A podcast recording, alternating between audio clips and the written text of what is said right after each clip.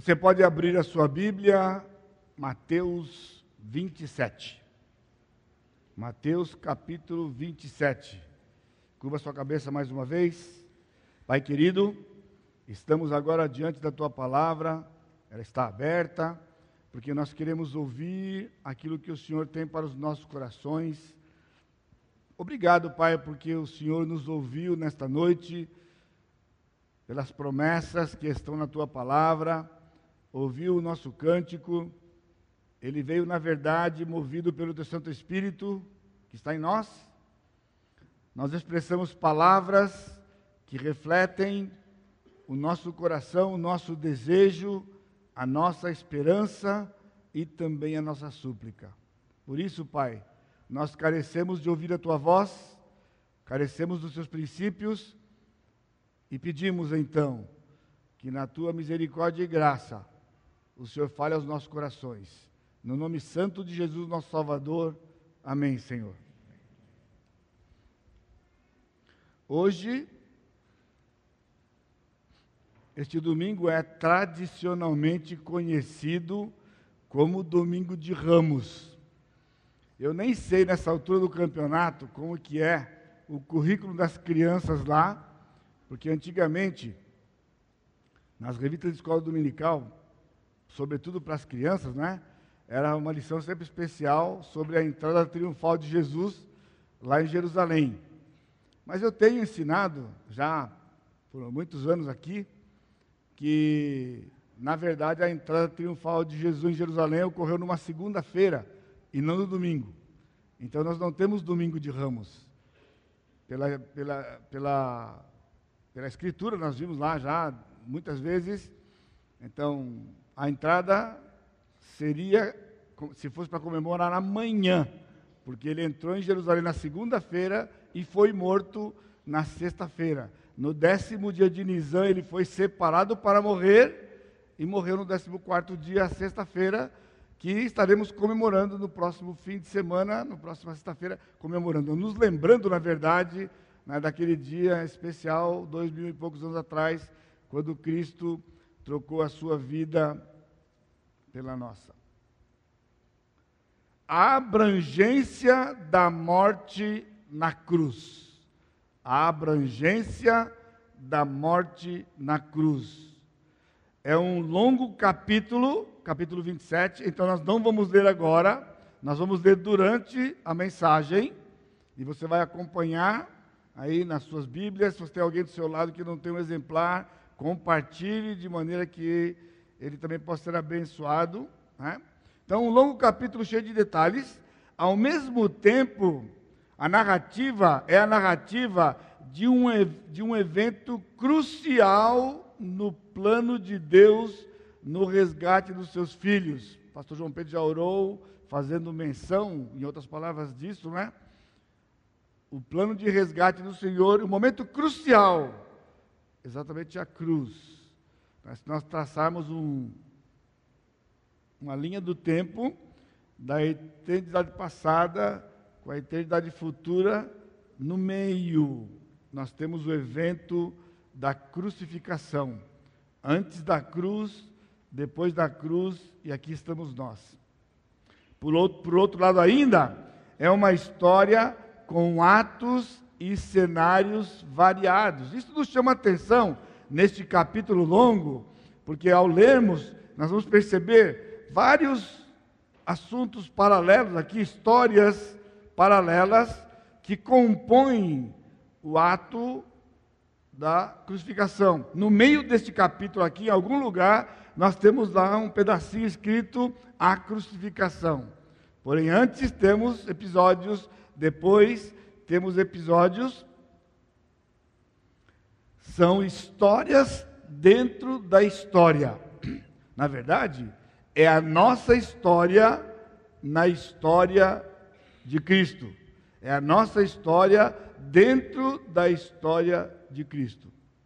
Devido à importância, sem dúvida, né, o foco, o nosso foco, o foco do cristianismo, o foco da igreja está no ato da crucificação um momento triste, doloroso e cheio de emoções. momento triste, doloroso, cheio de emoções.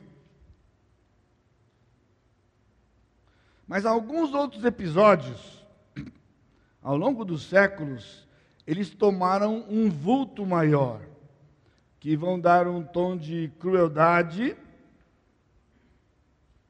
e vai acentuar esse aspecto cruel que envolve a morte do Senhor Jesus Cristo.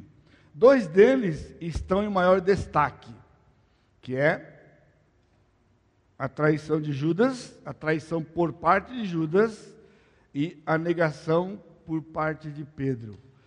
Então está em foco aqui um aspecto que nos atinge como seres humanos, né? Que evidencia a ingratidão, a violação da confiança, uma confiança que é obtida pela proximidade. Nos aproximamos de pessoas, elas fazem parte do nosso convívio por um certo tempo, e então passamos a confiar nessa pessoa. De repente, no nosso caso humano, somos surpreendidos com atitudes como essa, né, de ingratidão, de traição, de negação. Então, tudo isso é, acabou tomando vulto na história, esses eventos, dentre tantos outros que talvez foram até mais graves do que estes, mas eles ficaram conhecidos. Né? Eu me lembro da minha infância, quando a gente malhava o Judas, no sábado de chamado Sábado de Aleluia. Né? Fazia um boneco de palha, sei lá do que fosse, né? vestia lá com roupa, aí amarrava no poste e depois punha fogo e literalmente malhava o Judas, vinha e pá, pá, pá, bater, né? Como se ele fosse o tipo responsabilizando Judas pelo pela morte do Senhor Jesus Cristo. OK? Nesse capítulo que, nós, que está diante de nós, nós encontramos oito momentos distintos. Não fique apavorado, tá bom? Não fique apavorado. Eu ganhei do Daniel aqui 15 minutinhos de lambuja hoje à noite. Né? Oito momentos distintos narrados como parte deste grande evento da crucificação. Então, nós não vamos nos ater somente na crucificação, nós vamos fazer uma exposição hoje à noite do capítulo inteiro, né, o capítulo 27, nestes oito momentos distintos. Sendo a crucificação este evento crucial, do plano para salvar pessoas. Então, nós vamos meditar nesses oito momentos, focando nas pessoas que estão envolvidos neles. Então, se você está anotando aí atentamente, vamos lá? O benefício da crucificação, embora ao alcance de todos, foi desfrutado apenas por alguns. Perdeu? Não, copiou. Não, não copiou. Perdeu. O benefício da crucificação, embora ao alcance de todos, foi desfrutado apenas por alguns. É o que nós vamos ver aqui nestes oito momentos.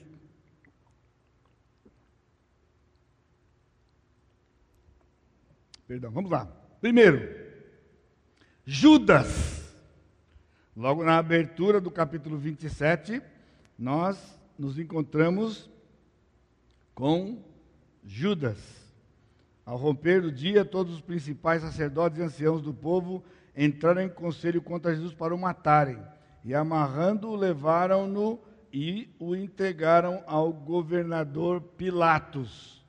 A traição já havia acontecido, agora este capítulo vai narrar para a gente o que aconteceu com Judas depois que Cristo foi preso. Então, Judas não é só Judas, veja só, Judas, um homem com um plano frustrado. Esse é o primeiro momento. Primeiro momento da grande narrativa da crucificação de Jesus, nós encontramos esse homem. Judas, um homem com um plano frustrado. Quem é de nós aqui que não tenha tido um plano frustrado na vida? Então, o suicídio de Judas tem sido tratado assim: tipo, Judas traiu Jesus e quando ele tomou conta da coisa foi lá e se matou. Então é pregado entre nós aqui ao longo destes séculos, né? Judas não se arrependeu, Judas teve remorso. E porque teve remorso, ele foi lá e não conseguiu lidar com a coisa, ele se matou. E assim está resumida a história de Judas. Mas a história de Judas tem muito mais do que isso. Realmente são as evidências de um homem com um plano frustrado. Talvez você está aqui hoje à noite. Eu acredito que você não vai tirar sua vida, não esteja ao ponto de tirar a sua vida, mas você esteja frustrado, porque algum plano, algo que você planejou, não aconteceu como você planejou. E você está sob os efeitos disso. Obviamente, né, não vai querer me apedrejar, porque nem todos os detalhes da vida de Judas, de Judas se aplica a você. Mas atenha-se no fato de que Judas está narrado aqui com um homem com um plano frustrado. Quem era Judas? Judas um dos doze discípulos de Jesus. Judas, um ladrão. Ladrão. João capítulo 12, versículo 6. Não sou eu que estou dizendo, está escrito assim: Quando a Maria foi ungir os pés de Jesus, quebrou aquele perfume caro, então logo Judas Versículo 4: Mas Judas, um dos seus discípulos, o que estava para traí-lo, disse: Por que não se vendeu esse perfume por 300 denários e não se deu aos pobres? Em números arredondados, o custo desse perfume era o trabalho de um ano de um homem de trabalho braçal. Pega um pessoal que trabalha aí, faz trabalho braçal, quanto ele ganha por dia, multiplica por 300, é o preço do perfume. E Judas disse: que desperdício! Porque se não vendeu este perfume e então deu aos pobres. Aí vem o versículo 6. Isso disse ele, não porque tivesse cuidado dos pobres, mas porque era ladrão. Era ladrão e tendo a bolsa tiava o que nela se lançava. Ele era o cara que cuidava do dinheiro. Todo o dinheiro que o pessoal recebia, ofertas que o pessoal dava lá para o sustento de Jesus e os discípulos, ia para essa bolsa, e quem tomava conta da bolsa? Judas. Mas é curioso, né? Porque Jesus sabia que Judas era ladrão, nunca tratou esse assunto com ele. Aqui é o único relato que diz isso em toda a história de Judas, que ele era ladrão. Mas nunca disse que foi feito nada com ele porque era ladrão. Aqui é mais ou menos aquela coisa de colocar raposa para tomar conta do galinheiro. Pensou botar raposa para tomar conta do galinheiro? Judas tomava conta do dinheiro. Ladrão. Agora, o texto aqui vai nos dar uma dica interessante, porque o que aconteceu? Ele não simplesmente se matou porque traiu Jesus. Então, assim como ele não era nobre para com os pobres, ele também não foi nobre de se auto-penalizar pelo ato que ele havia feito. Na verdade, Judas entendia que ele foi abordado pelos principais dos sacerdotes e fariseus para ganhar um dinheiro fácil. Tipo, você poderia identificar quem é ele porque nós vamos prendê-lo. Aí Judas pensou o quê? Como é que você pensaria se alguém lhe oferecesse um serviço para ganhar um dinheiro? E você, mas só isso? Porque a questão era, só? Eu vou ter que amarrar ele, vou ter que. Não, você não tem que fazer nada. Só tem que identificar quem é ele. Mas você, tá, você, tem certeza que eu não vou ter que bater nele, eu não vou ter que empurrar, eu só preciso apontar com o dedinho assim? E você vai me dar esse monte de dinheiro aí? Sim. Agora, imagina, Judas andou com Jesus três anos. Quando Cristo acalmou uma tempestade, onde estava Judas? Judas estava lá. Quando, quando Jesus multiplicou os pães, onde estava Judas? Judas estava lá. Quando Jesus curou o filho da viúva de Naim, Onde estava Judas? Judas estava lá. E assim, por três anos, Judas via o Senhor Jesus fazendo milagres, pregando, e ele disse: dinheiro fácil, aponto quem é, o problema deles para prender Jesus. Eu ganho o meu, é esse aqui. Tinha um plano no coração dele. Eu digo quem é Jesus, eles prendem Jesus, na hora do negócio mesmo, Jesus abre a sacola dele, arranca um milagre daqueles e nada vai acontecer com Jesus. Mas eu ganhei din-din. Din-din. Tudo bem, eu estou aqui num campo perigoso, sem dúvida nenhuma, que é o campo da especulação, porque esses detalhes de Judas não estão aqui no texto. Mas nota comigo aqui versículo 3, 27, 3. Então Judas, o que o traiu, vendo que Jesus fora condenado, tocado de remorso, devolveu as 30 moedas de prata aos principais sacerdotes e aos anciãos, dizendo: Pequei, pequei traindo sangue inocente. Eles, porém, responderam: Que nos importa? Isso é contigo. Então Judas, atirando para o santuário as moedas de prata, retirou-se e foi enforcar-se. Os principais sacerdotes, tomando as moedas, disseram: Não é lícito deitá-las no cofre das ofertas, porque é preço de sangue. Tendo deliberado, compraram elas o campo do oleiro para cemitério de forasteiros. Por isso, aquele campo tem sido chamado até o dia de hoje campo de sangue. Literalmente, lá o nome é Aceldama. Aceldama.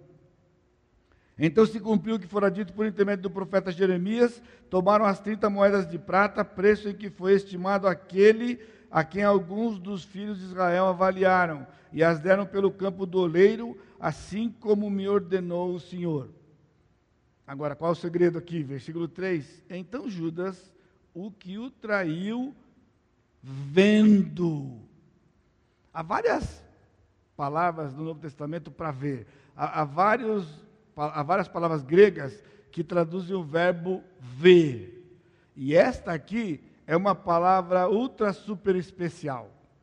Porque esta palavra, ver, o verbo ver aqui, ela é derivada de um verbo, ela, ela, não, ela, ela deriva um outro verbo, que é o verbo conhecer. Então, a tradução, se fôssemos fazer uma paráfrase, seria assim: Judas olhou e entendeu o que estava acontecendo e tomou conhecimento de alguma coisa. Ou seja, aquilo que os seus olhos captaram veio para o seu cérebro e no seu cérebro ele processou. É diferente do verbo ver, por exemplo, contemplar. Quando alguém olha, era um outro verbo. Aqui, ele viu, eu já citei, eu já dei esse exemplo muitas vezes no passado. Alguém chega com um pudim de leite. Eu sei que vocês não gostam do pudim de leite. Eu gosto do pudim de leite. Então traz o pudim de leite e quando a pessoa está passando aquele pudim de leite que eu faço, eu olho para o pudim de leite e digo: está uma delícia, deve estar tá, assim fenomenal. Ou seja, quando os meus olhos viram o pudim, eu processei na minha mente, eu estou até sentindo o gostinho dele na minha boca, só de ter visto. Esse que está escrito aqui. Quando Judas viu que Cristo não fez nenhum milagre. Como um cordeiro mudo, simplesmente ele se entregou e agora foi julgado a noite toda e, está, e vai caminhar para o Calvário. Ele desabou. Não o suficiente, mas ele desabou. Diz o texto que ele ficou tomado de remorso. E ele pegou o dinheiro, foi lá e jogou de volta para o pessoal. Irmãos, não era pouco dinheiro. Essas 30 moedas de prata que ele recebeu e devolveu, diz o texto que deu para comprar um terreno. E não era um terreninho, Porque nesse terreno, que depois foi comprado pelos sacerdotes, foi feito um cemitério. Um cemitério, pessoal, não é um terreninho de 200 metros quadrados, não. Um cemitério é um terreno grande. Então, Judas devolveu o dinheiro e então ele entrou num processo agora de desesperança e foi suicidar-se. Agora nota, aquilo que Cristo vai fazer por causa deste ato de Judas era a solução para o próprio Judas. Era a solução para o próprio Judas. Por isso, o benefício da crucificação está ao alcance de todos. Estava ao alcance de Judas, mas Judas não desfrutou da crucificação de Jesus. Ele preferiu dar a sua própria sentença e morrer antes de receber a vida. Irmãos, muitas vezes nós fazemos planos não tão sólidos quanto este, mas queremos tirar vantagens. Quantas vezes? E os planos são frustrados. Bom, não tem talvez a morte de ninguém envolvido aqui, mas são planos que vão ser frustrados porque o Senhor não vai permitir. Judas, três anos, tinha visto, agora aqui é interessante o verbo. Se nós fôssemos narrar o que Judas viu, o que Judas viu, ele não viu com este verbo aqui. Ele viu com aquele outro, ele contemplou, ele contemplava os atos de Jesus, mas não cria no Jesus que fazia os atos, não cria na divindade de Jesus, não cria no senhorio de Jesus. Então ele enxergava aquilo e simplesmente contemplava aquilo. E creio que Judas até adorou o Senhor Jesus Cristo pelos atos que Cristo fez. Tipo, oh, Senhor, olha, o Senhor é grande, o Senhor tem um poder, hein? Isso aqui é blepo. É contemplar. Agora aqui, idom, que é do verbo rural, ele viu e processou. Se ele tivesse, naqueles três anos, observado aqueles atos de Jesus, desta forma aqui, creria no Senhor Jesus. Não entraria naquele conluio para poder trair Jesus e ganhar dinheiro fácil? Agora, irmãos, aqui um, um desafio para você. Não entre nessa de ganhar dinheiro fácil. E às vezes não, os crentes são tentados a fazer isso. Eu tenho ensinado isso aqui para você. Nunca compre algo de alguém que está vendendo mais barato porque está enforcado.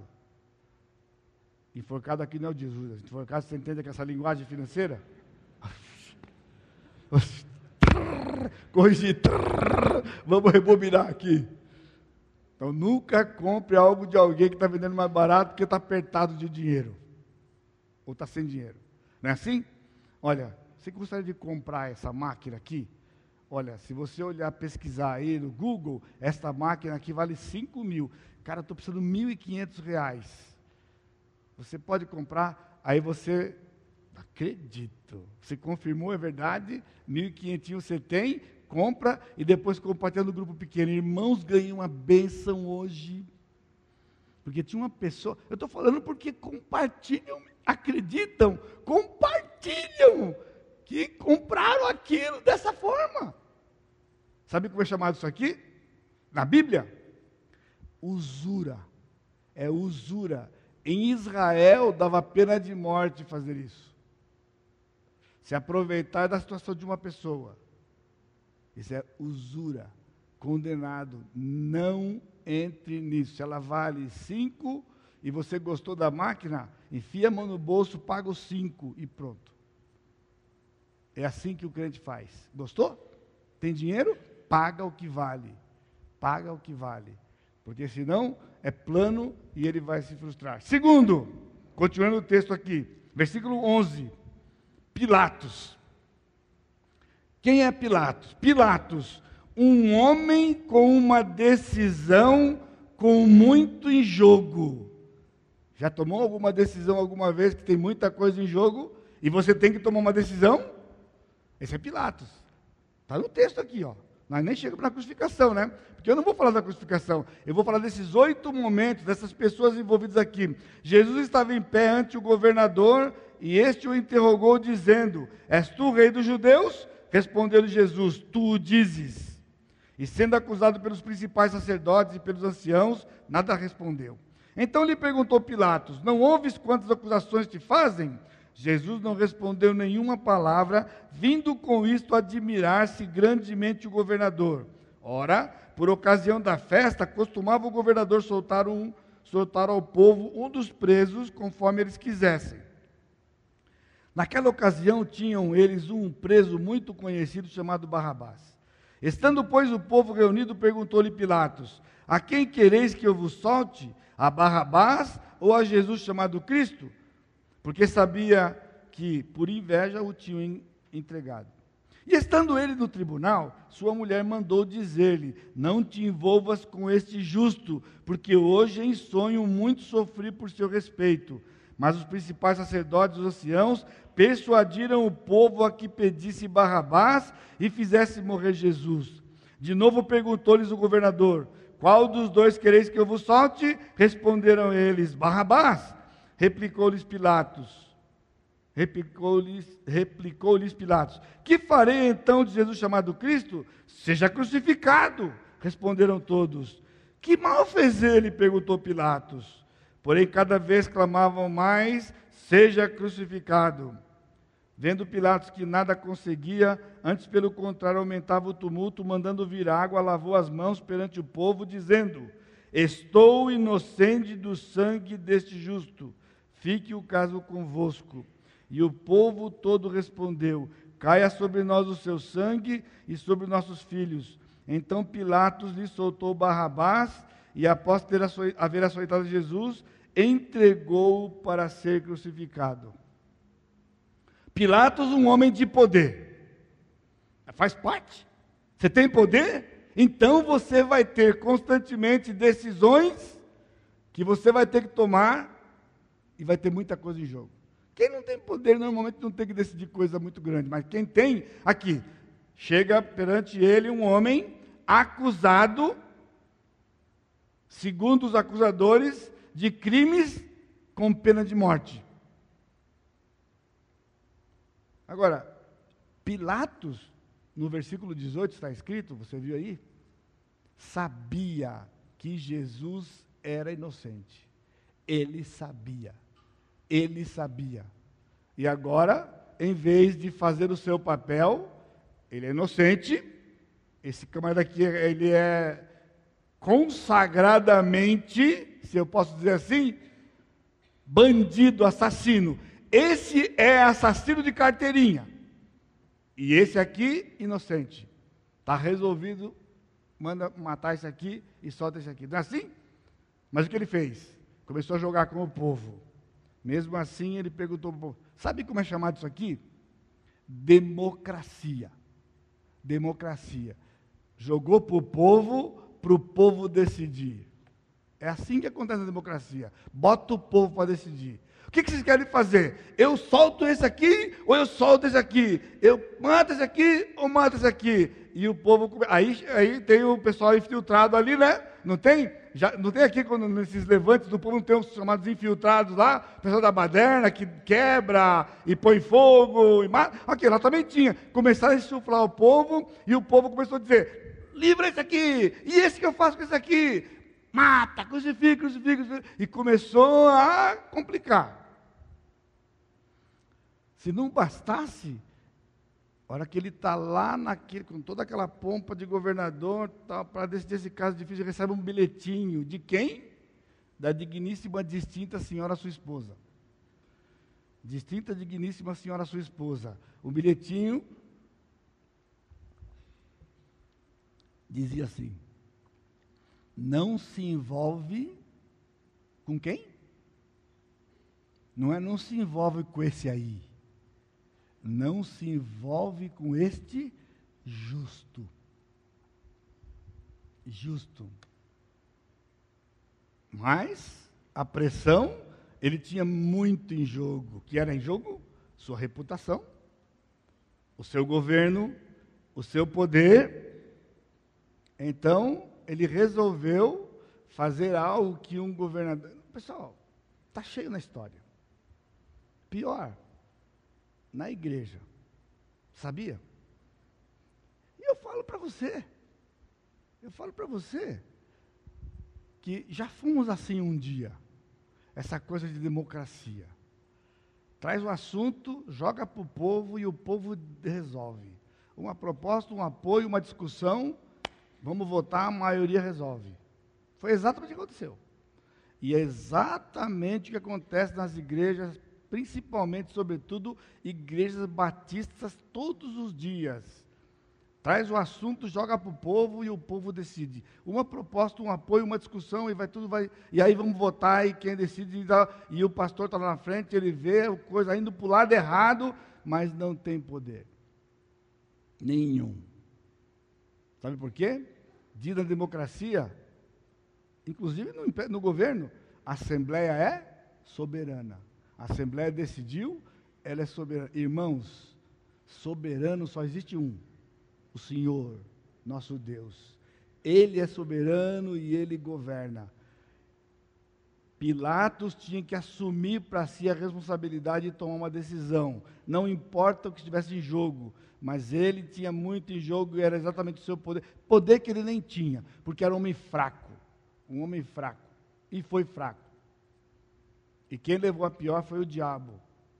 Porque o diabo escolheu Pilatos para ser seu advogado e escolheu o cara errado. A propósito, só para você lembrar, quando o povo disse crucifica-o, crucifica-o, o povo não estava influenciado pelo diabo, não. Pelo contrário, cada grito do povo crucifica, o diabo tremia e se contorcia, porque o diabo não queria que Cristo fosse a cruz. Então ele fez o quê? Bota o Pilatos lá e o Pilatos vai libertar. Já sabe que ele é inocente, vai libertar. Mas o camarada tinha o poder em jogo. E ele botou para o povo, e quando ele viu que não tinha jeito, foi lá, trouxe uma bacia, e ainda pronunciou a palavra: Estou livre do sangue deste justo.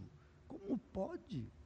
Mas eu pergunto, antes que a gente venha a ser tão duro assim com Pilatos, quantas vezes temos feito a mesma coisa? Você. Diante, no relacionamento entre aqui entre nós. Há situações em que você precisa tomar uma posição. Você precisa se posicionar. Mas você não se posiciona. Quantas vezes você tem que tomar posição, mas você fala, ah, mas a maioria pensa assim, mas a maioria faz assim, eu vou ficar com a maioria. É Pilatos. Pilatos. Agora nota, Jesus ia ser crucificado, porque o Pai determinou que Cristo fosse crucificado. O benefício da crucificação, embora ao alcance de todos, ao alcance de Pilatos, Pilatos não recebeu o benefício da crucificação. Não recebeu o benefício da crucificação. Terceiro, continuando o texto, o texto continua, versículo 27. Logo a seguir, os soldados do governador, levando Jesus para o pretório, reuniram em torno dele toda a corte. Despojando-o das vestes, cobriram-no com um manto escarlate. Tecendo uma coroa de espinho, puseram-lhe na cabeça e na mão direita um caniço. E ajoelhando-se diante dele, o escarneciam, dizendo: Salve, Rei dos Judeus! e cuspindo nele, tomaram o caniço e davam-lhe com ele na cabeça. Depois de o terem escarnecido, despiram-lhe o manto e o vestiram com suas próprias vestes, em seguida o levaram para ser crucificado. Terceiro momento, os soldados romanos, homens com atitudes não condizentes com suas funções. Soldados romanos Neste ambiente da crucificação de Jesus, neste momento, eram homens com atitudes não condizentes com as suas funções. Primeira atitude, exibicionismo. Logo a seguir, os soldados do governador, levando Jesus para o pretório, reuniram em torno dele toda a corte. Quando Jesus foi entregue por Pilatos a estes homens, o que eles fizeram? Seguraram Jesus e começaram a convocar a corte. Sabe o que é a corte? O pessoal, o povão, pessoal de prestígio, colocaram em volta de Jesus. Mas é isso que o soldado faz. Esta é a tarefa do soldado. Quando recebe um preso para levar para a execução, é assim que ele faz: convoca o povo, reúne o povo em volta e começa um circo. Foi o que eles fizeram. Segundo o versículo 28, despojando das vestes cobrindo por uma escarlate, então, escárnio. Escar... Começaram a escarnecer. Irmãos, é assim que o soldado tem que agir, recebe um preso para ir para a execução, e então, antes de que ele então ele começa a escarnecer, zombar, né, junto com toda a população. Versículo 29, tecendo uma coroa de espinho, puseram-lhe na cabeça. Tortura. Começaram a torturar Jesus. Anos atrás, num desses cultos de Páscoa, eu mostrei para os irmãos uma coroa.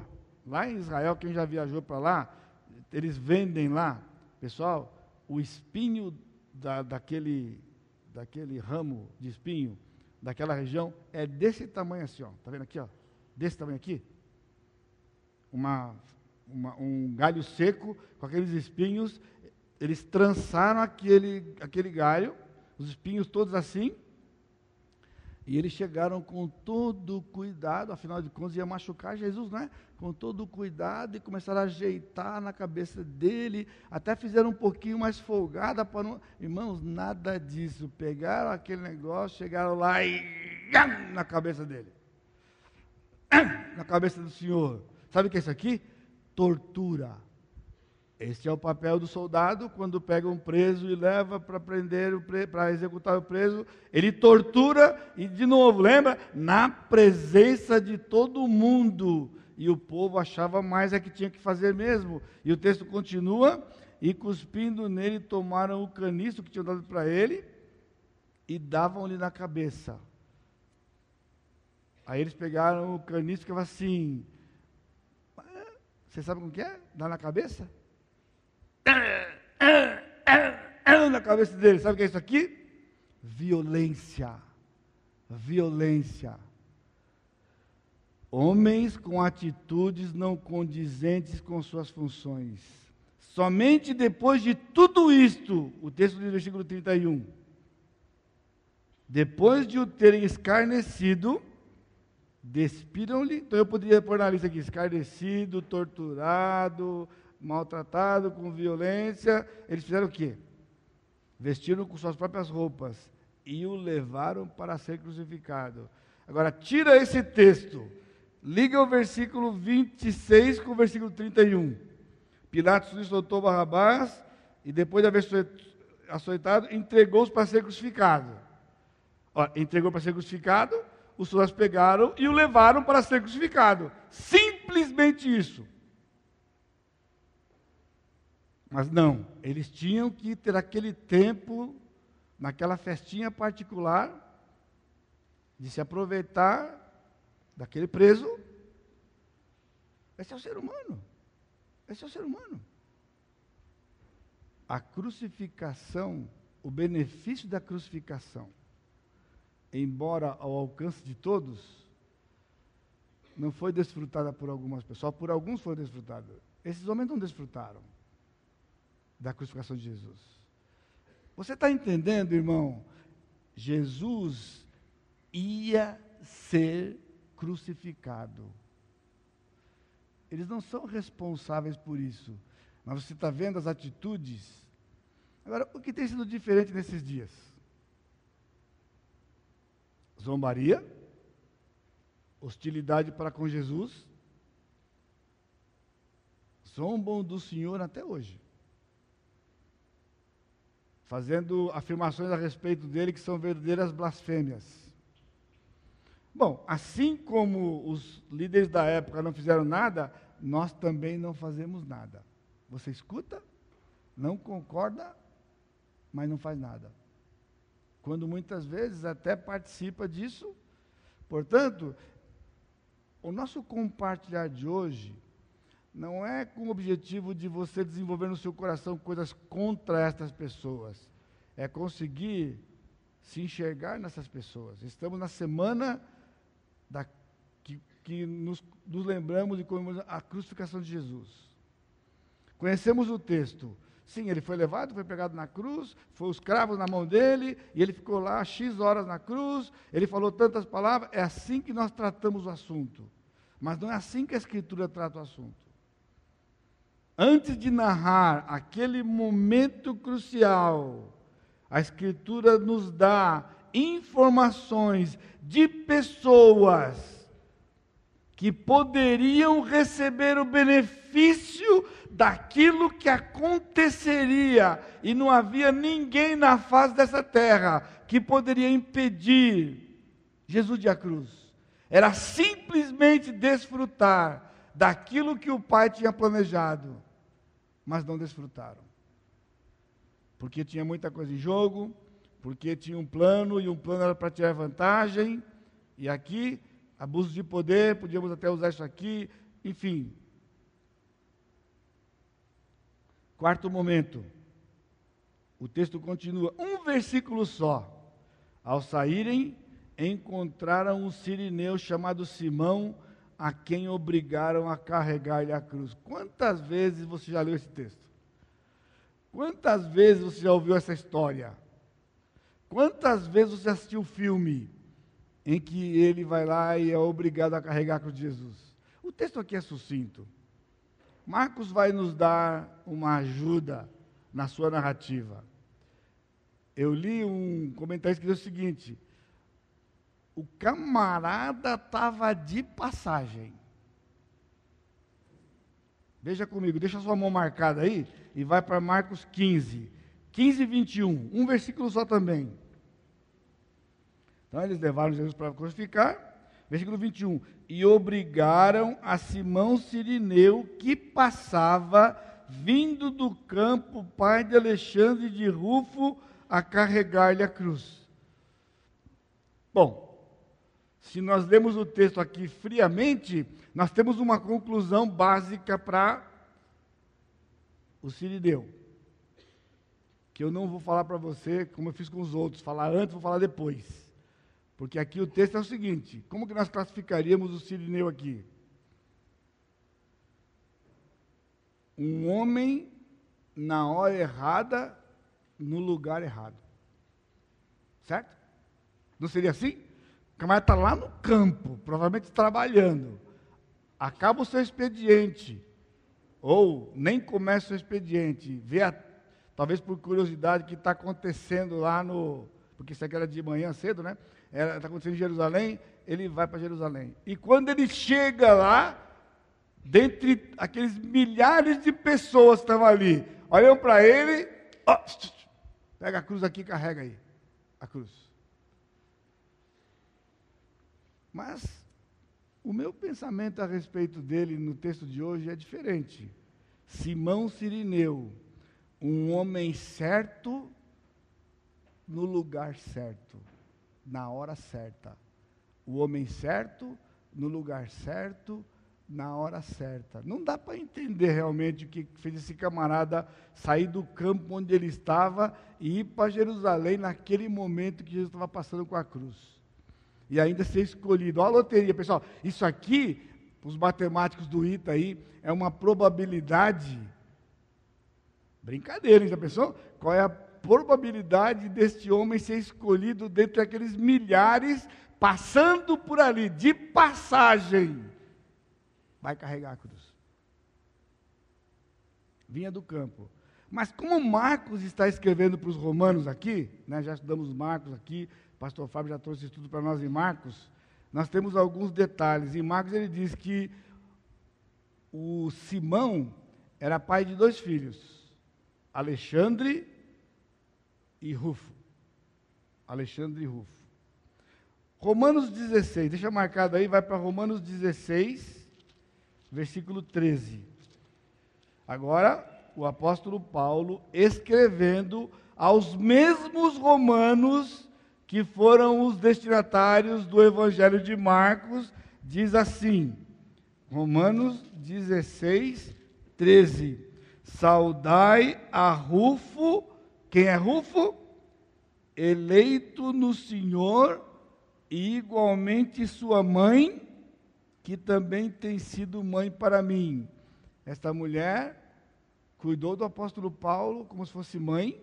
Agora, nós não podemos afirmar de pé junto que é o mesmo Rufo, mas os estudiosos têm chegado a essa conclusão, porque seria uma coincidência que dois documentos escritos ao mesmo povo, em época próxima, sejam homens com homens diferentes com o mesmo nome, um nome não tão singular, não tão normal como outros, né, como José, por exemplo, né?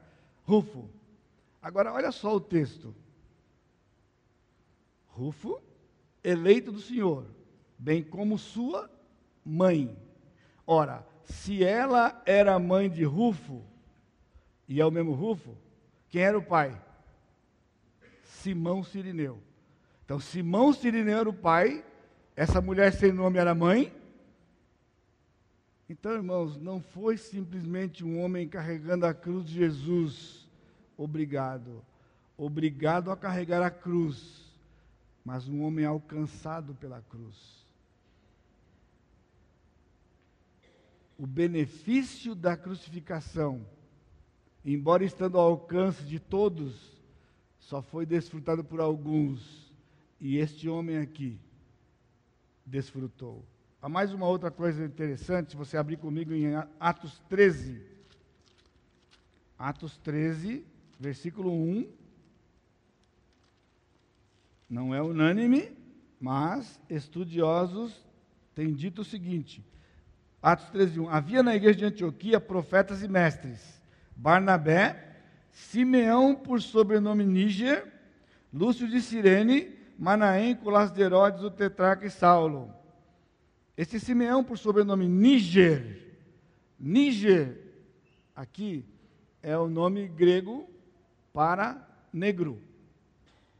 Este homem era negro e o Simão, que vinha de Cirene, era um homem negro. Porque Cirene era uma cidade importante na Líbia, norte da África. Por isso que era Simão, aqui no caso Simeão, o negro. Então este homem, eu não vou fechar a questão com vocês, mas a probabilidade agora muda muito para os nossos estudantes do ITA, quando no meio daquela população toda aparece um homem de cor. E então aqueles homens olham para ele e falam: vai carregar a cruz com ele. Porque ele destacava na multidão. Mas irmãos, esta pode ser até o racismo do homem, mas era a eleição do Senhor sendo concretizada no tempo e no espaço. E agora o Senhor salva este homem, salva a sua esposa e salva os seus filhos, toda a sua casa. Isso está na crucificação do Senhor Jesus Cristo. Pessoas que são, pessoas que desprezam, pessoas que recebem ele e toda a sua casa. Quinto, o texto continua, versículo 32. Não, 33. Aí vai ter a crucificação, né?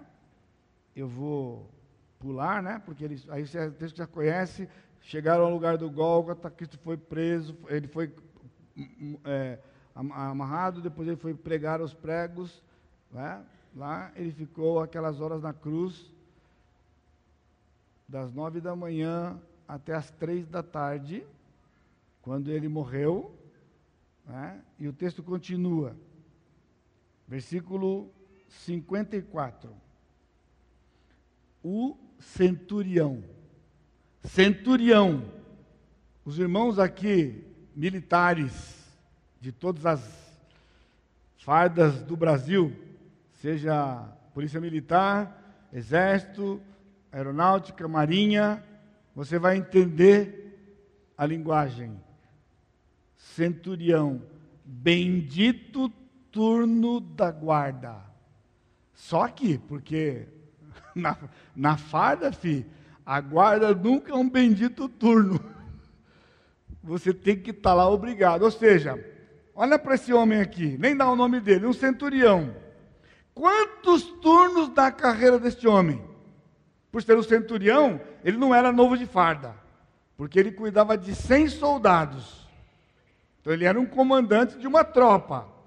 E então ele está com a sua tropa e o comandante que estava sobre ele disse: A sua escala hoje é lá no Monte Caveira. Vai acontecer um evento lá, a turba está agitada, Jerusalém está empolvorosa. Convocaram um homem com 100 soldados e falou: Você vai tomar conta daquele negócio lá. Escalado por turno. Mas aquele dia, meus irmãos, Seria um dia especial para esse homem. Um dia especial. Porque o centurião e os que com ele guardavam a Jesus, vendo o terremoto e tudo o que se passava, ficaram possuídos de grande temor e disseram: verdadeiramente este era filho de Deus.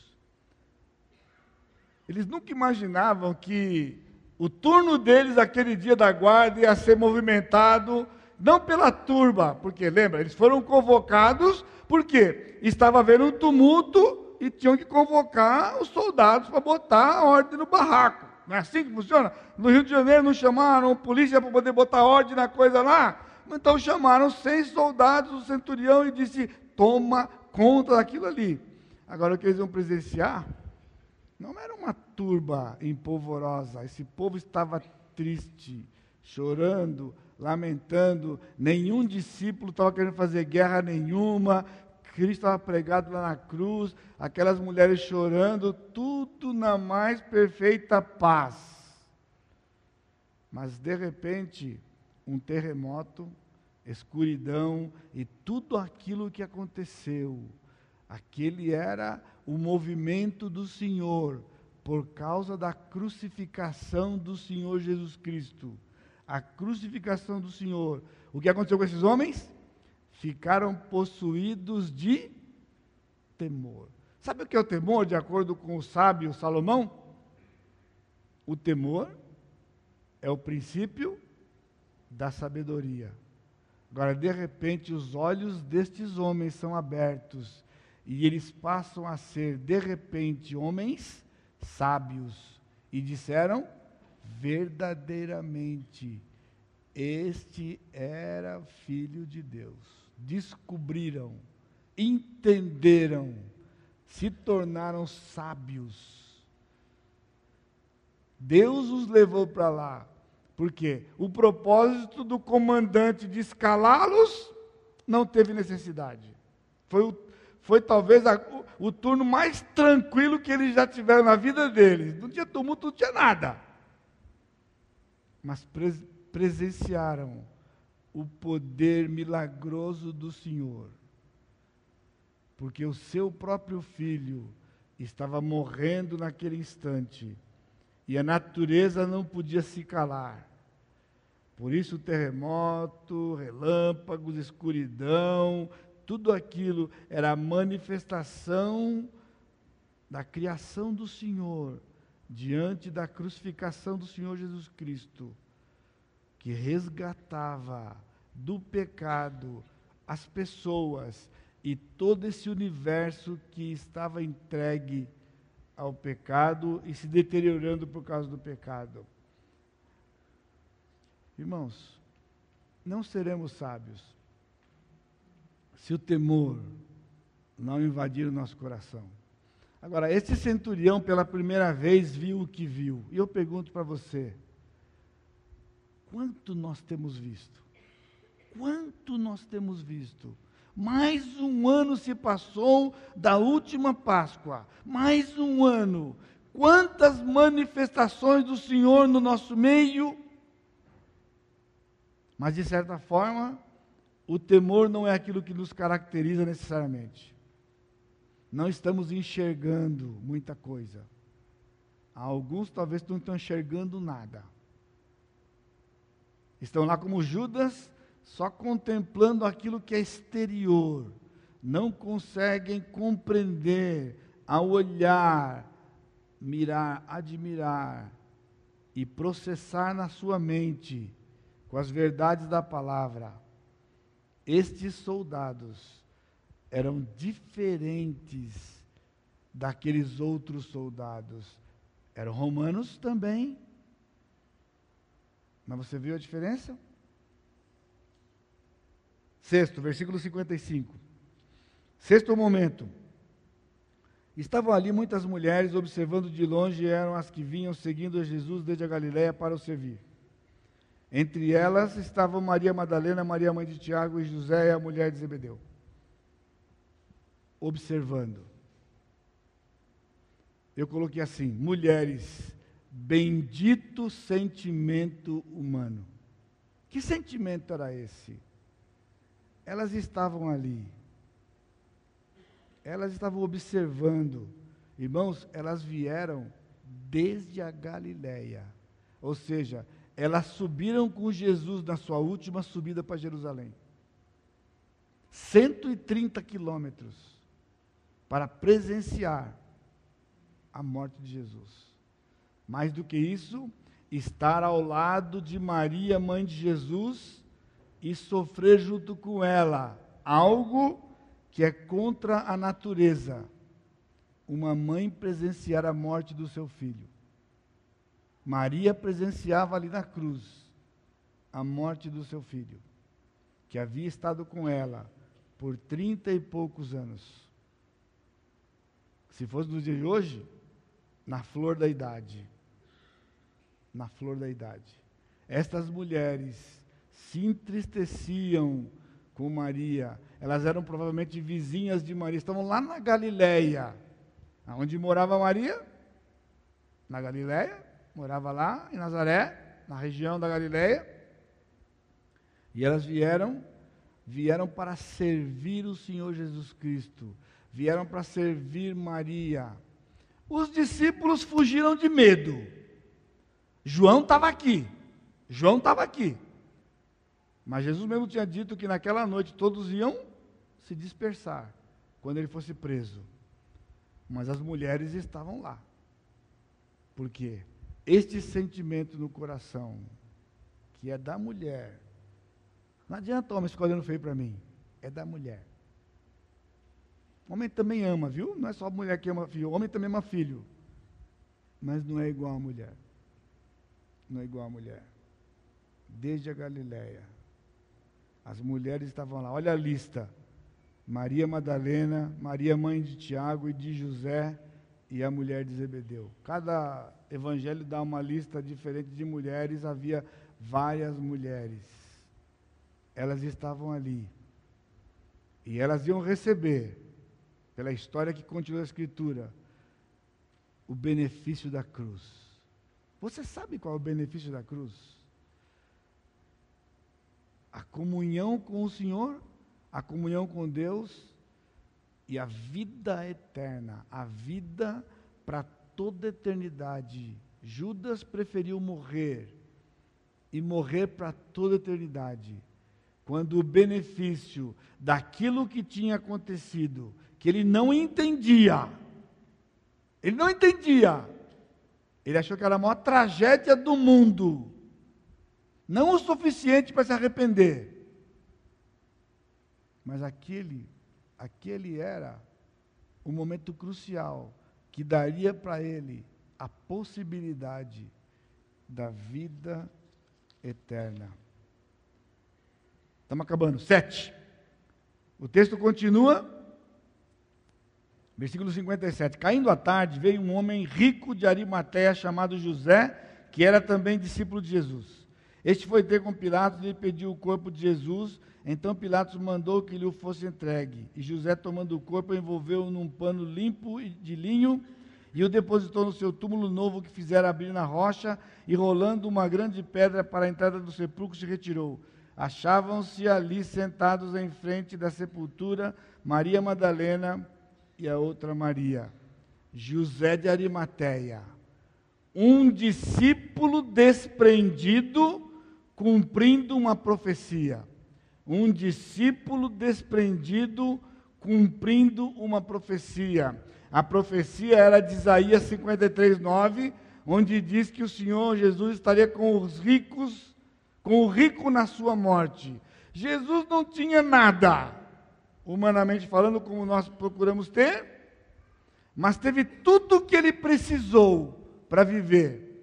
O jumentinho para entrar, um jumentinho novo, nunca tinha sido montado na economia da época,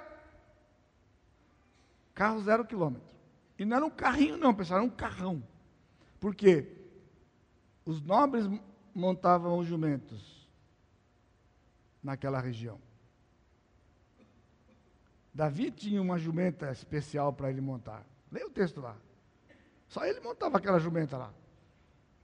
Então não era um jeguinho que nem aqui, que não custa nada. Um jeguinho. Né?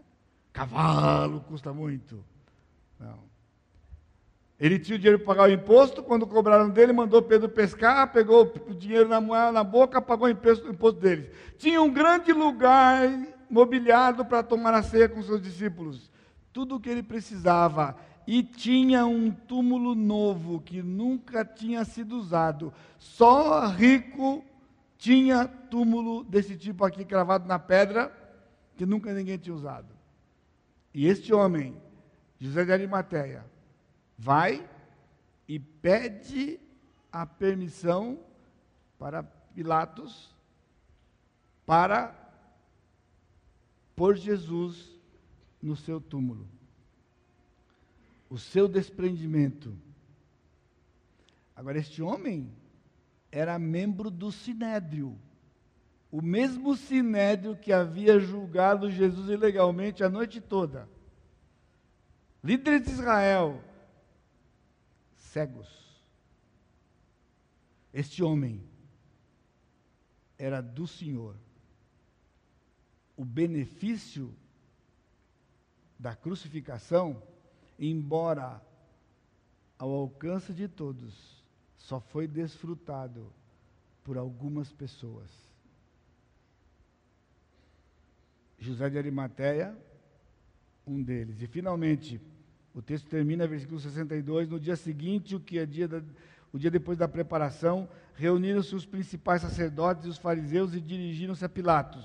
Disseram-lhe: Senhor, lembramos-nos de que aquele embusteiro, enquanto vivia, disse: Depois de três dias ressuscitarei.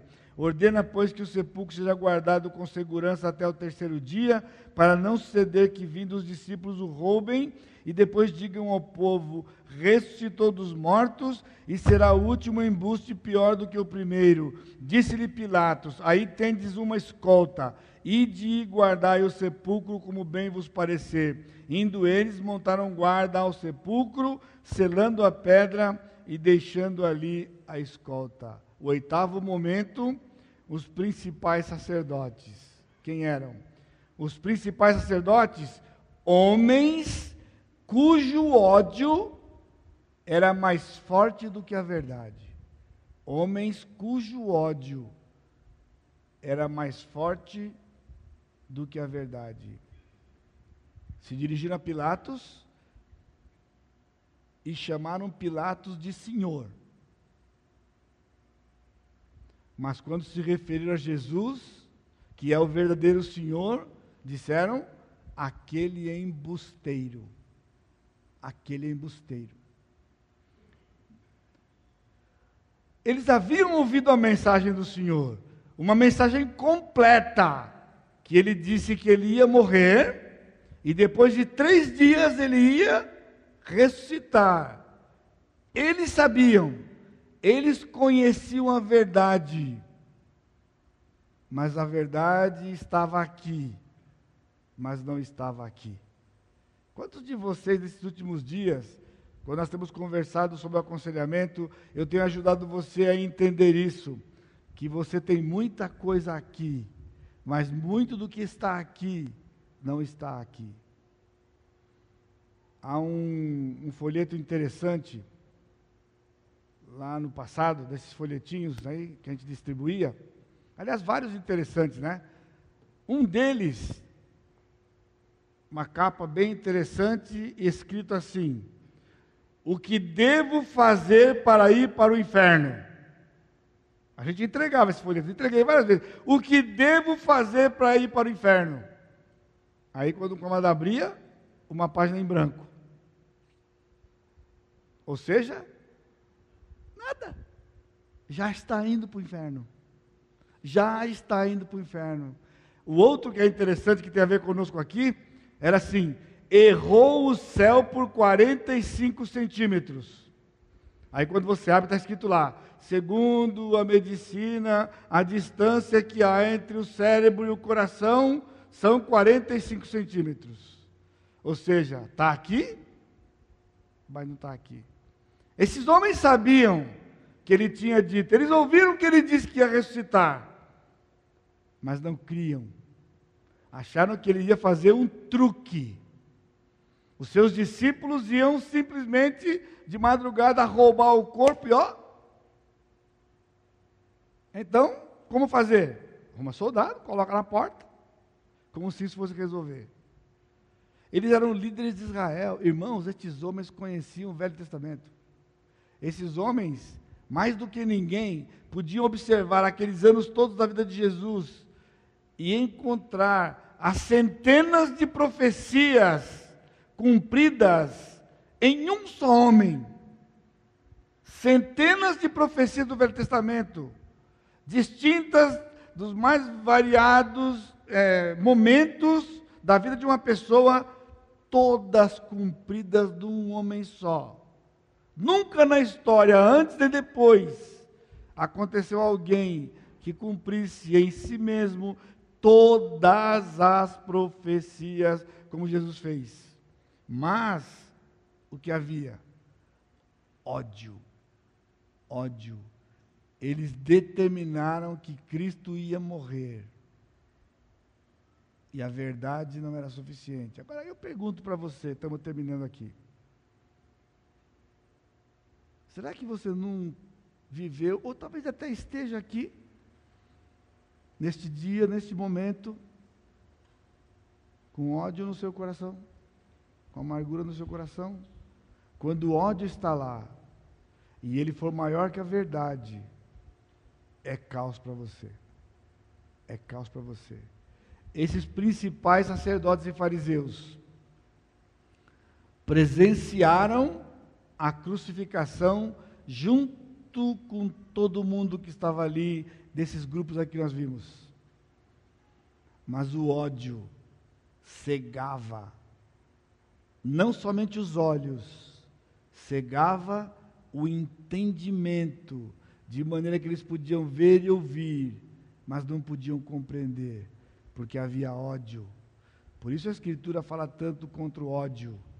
Há ódio no casamento, há ódio na família, há ódio no trabalho, há ódio no meio da igreja, a despeito de toda a verdade que ouvimos todo dia, toda semana. Por isso, irmãos, esse texto é precioso para nós. Então não era para poder simplesmente trazer para você uma narrativa destes homens e mulheres.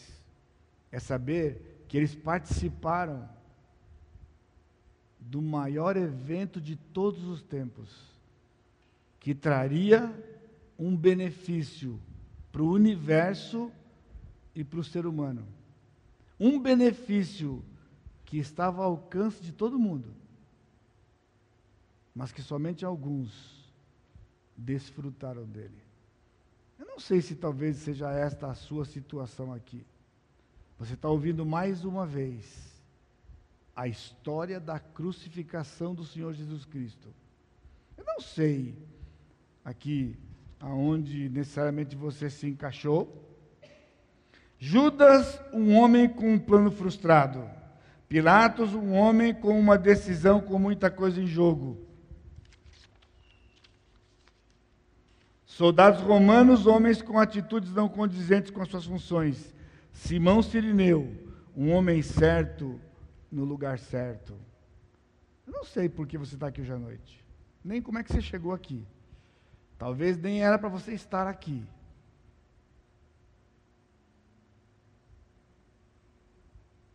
O centurião, bendito turno. Então, quando você estiver escalado na cipa, não reclama.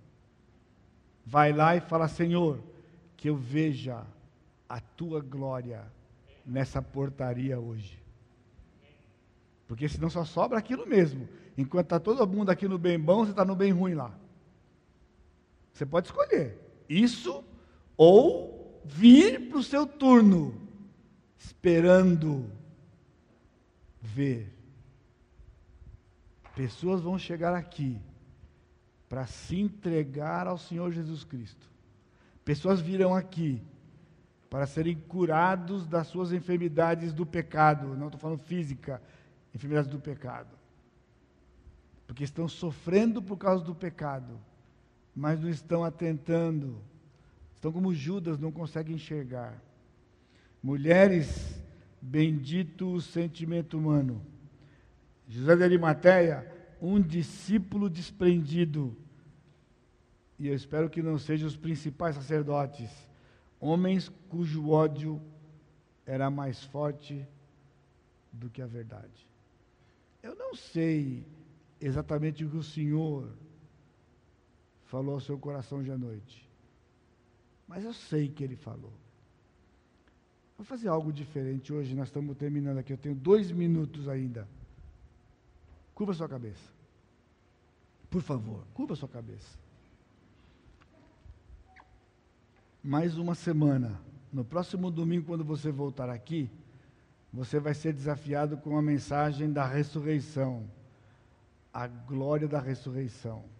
Mas hoje à noite, você foi abençoado com a verdade do benefício da crucificação. De novo, eu não sei as condições que você está aqui e não sei o que o Senhor diz para você. Mas eu vou encerrar essa noite, essa oração, encerrar o culto com uma oração, e eu queria dar uma oportunidade para você. Será que o Senhor falou algo ao seu coração hoje? E você gostaria de responder a Ele? Responder como? Não é falando, ao levantar a sua mão, você vai estar simplesmente dizendo: Pastor, o Senhor falou comigo hoje. O Senhor que eu estou dizendo, o Senhor Deus. O Senhor Deus falou comigo hoje. Ao a palavra ter sido lida e explanada, eu vi, eu ouvi. E eu quero dizer isso publicamente. Embora o Senhor conheça seu coração. Alguém que gostaria de levantar sua mão e eu vou orar para você. Amém. Deus abençoe. Amém. Deus abençoe. Amém. Louvado seja Deus. Amém. Amém. Deus abençoe. Amém. Amém. Será que há alguém aqui que sabe que Cristo não é? Você não recebeu o benefício da crucificação ainda. Está à sua disposição. Mas você quer se apropriar disso? como Sirineu, como José de Arimateia, como aquelas mulheres, como o centurião e os soldados. Ao levantar sua mão, você vai estar dizendo, pastor, eu quero me entregar para Jesus hoje à noite e confessá-lo como meu Senhor. Será que alguém, antes de orar? Alguém. Pai bendito, te agradecemos mais uma vez pela tua misericórdia pela tua bondade, pela clareza da tua palavra. Pai, nos abençoa, Pai. Esses irmãos têm se manifestado. O Senhor conhece o coração deles, sabe qual é o momento que eles estão passando. Pai, ouve o seu clamor, ouve o clamor deles, Atende, Pai. Dá a eles respostas pela tua palavra. Que ao meditarem, lerem, ouvirem a tua palavra, eles encontrem a solução, a solução vinda de ti, para a glória e honra do teu nome. Que a graça do Senhor Jesus Cristo, o amor de Deus Pai e a consolação do Espírito Santo seja com todo o teu povo hoje e sempre. Amém, Senhor. Amém, Senhor. Deus abençoe, irmãos. Obrigado.